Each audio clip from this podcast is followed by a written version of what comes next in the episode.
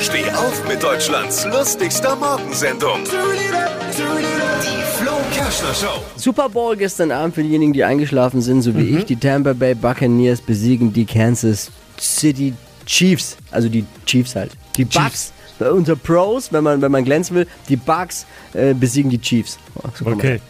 Tom Brady, der Allstar, hat es allen gezeigt. Mal wieder. Äh, Das ist ungefähr so zum Vergleich. Das ist so, als ob äh, Robert Lewandowski die Saison zu Schalke 04 wechselt und in der nächsten Saison die Champions League gewinnt. So ungefähr war das jetzt rund um den Superstar Allstar Tom Brady.